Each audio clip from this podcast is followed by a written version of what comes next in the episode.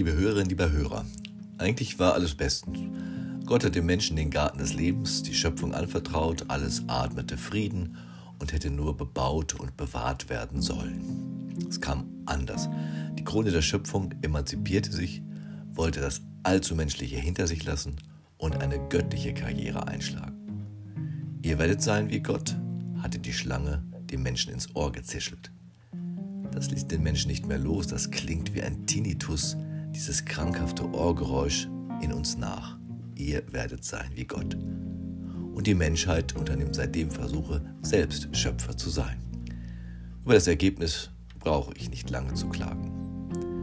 Der einstmalige Paradiesgarten klingt noch nach in einem Gleichnis voller grausiger Machenschaften, wie es uns bei Markus im zwölften Kapitel überliefert wird. Jesus begann zu ihnen in Form von Gleichnissen zu reden. Ein Mann legte einen Weinberg an, zog ringsherum einen Zaun, hob eine Kälte aus und baute einen Turm. Dann verpachtete er den Weinberg an Winzer und reiste in ein anderes Land. Als nun die Zeit dafür gekommen war, schickte er einen Knecht zu den Winzern, um bei ihnen seinen Anteil an den Früchten des Weinbergs holen zu lassen. Sie aber packten und prügelten ihn und jagten ihn mit leeren Händen fort. Darauf schickte er einen anderen Knecht zu ihnen, auch ihn misshandelten und beschimpften sie. Als er einen dritten schickte, brachten sie ihn um. Ähnliches ging es vielen anderen. Die einen wurden geprügelt, die anderen umgebracht. Schließlich blieb ihm nur noch einer, sein geliebter Sohn.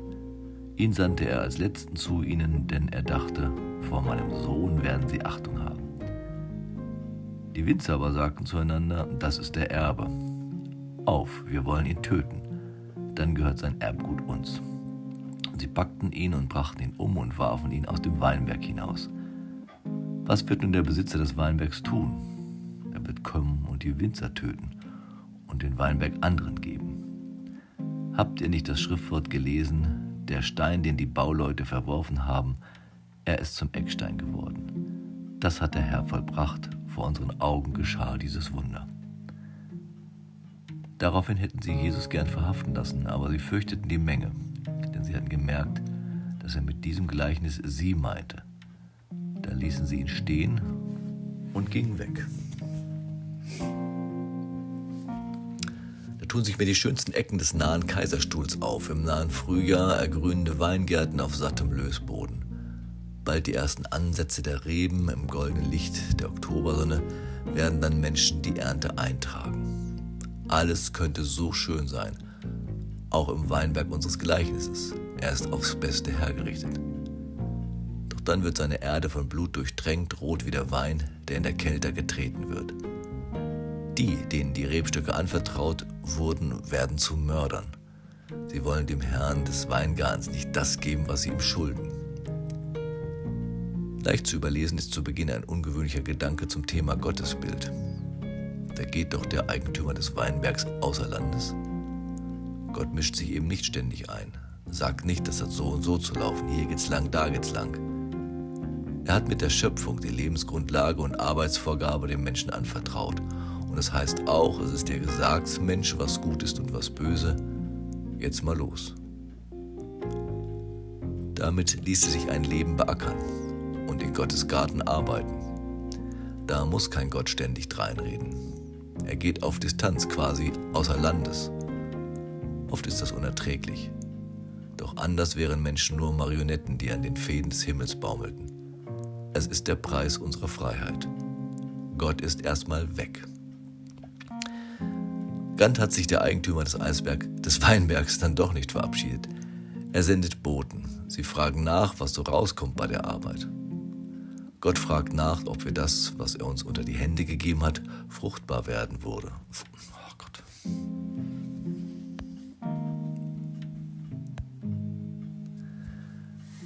Gott fragt nach, ob wir das, was er uns unter die Hände gegeben hat, fruchtbar wurde. Unser Hungertuch stellt vielleicht dar, was in unsere Hände gegeben wurde, die zerbrechliche Erde. Er schaut nach, ob der Mensch den Garten des Lebens bebaut und bewahrt oder ausplündert. Er fordert durch die Boten seinen Anteil. Gott ist eben doch nicht ganz raus aus allem. Seine Sorge um die Erde ist groß. Gottes Anteil wird nicht in Form von Pacht wie im Gleichnis an Gott gezahlt. Gott etwas zurückgeben kann nur heißen, ihn und den Nächsten lieben wie sich selbst und die Schöpfung bewahren. Nichts anderes fordert er von unseren Erträgen. Denn Gottes Bauch und Geldsäckel müssen nicht gefüllt sein. Das wäre ein eigentümliches Bild von Gott aus alten Zeiten, als man Gott noch Gold und Schafe opferte. Man fürchtete seinen Zorn, sollte er nicht bekommen, was er wollte. Die Winzer damals wollten Gottes Anspruch nicht anerkennen, sie nehmen ihn nicht richtig ernst. Menschen bleiben Gott bis heute etwas schuldig. Wir wissen, dass wir am Leben immer wieder vorbeigehen, auf Umwegen und auf Irrwegen. Die Wahrheit bringen wir in Gefahr, die Hoffnung ist bedroht und der Friede gerät ins Wanken, im Kleinen und im Großen. Die Boten werden umgebracht. Selbst den, der am meisten ein Teil des Winzers Teil Gottes ist, seinen Sohn. Ihn zu schicken war Gottes endgültiger Versuch, den Menschen auf neue Wege zu bringen. Der Sohn sollte die Menschen wieder mit dem richtigen und guten Leben in Berührung bringen. Der Garten der Menschheit ist voll von solchen Leichen an Gottesboten und Botinnen. Seine Propheten und Prophetinnen wurden geschlagen, gefoltert, getötet.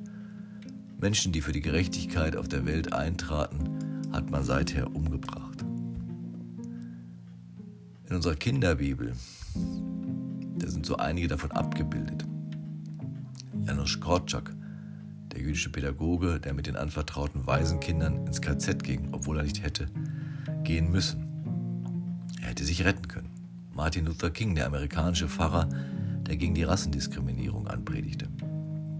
Mahatma Gandhi, der gewaltlos für das Recht Indiens eintrat, das Kastenwesen abschaffen wollte und Frieden zwischen Moslems und Hindus und Christen erträumte. Sophie Scholl, die in der Weißen Rose gegen die Nazis kämpfte.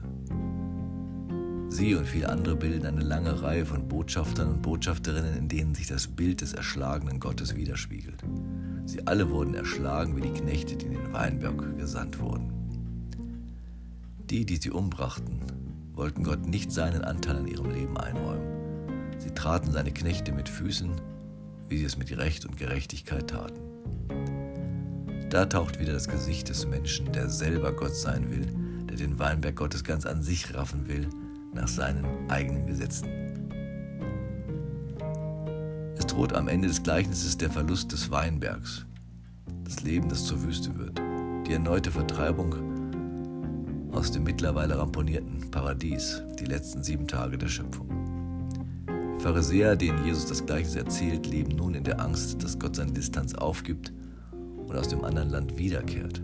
Sie fürchten ihre Macht zu verlieren und ihre Masken. Und sie fürchten die Menge. Noch müssen sie sie auf die Seite bringen, auf ihre Seite, bis auch die Menge ruft, kreuzige, kreuzige. Das wird dann auch so sein in Jerusalem. Was als Gleichnis erzählt wurde, wird zur grausamen Realität. Und sie packten ihn und brachten ihn um. Doch die, die den Garten des Lebens unter sich aufteilen wollen, werden erfahren, dass der Ermordete neue Wurzeln schlägt in der Erde. Und er wird zu dem werden, von dem er selber sagt, ich bin der Weinstock und ihr seid die Reben. Wer in mir bleibt und ich in ihm, der bringt reiche Frucht.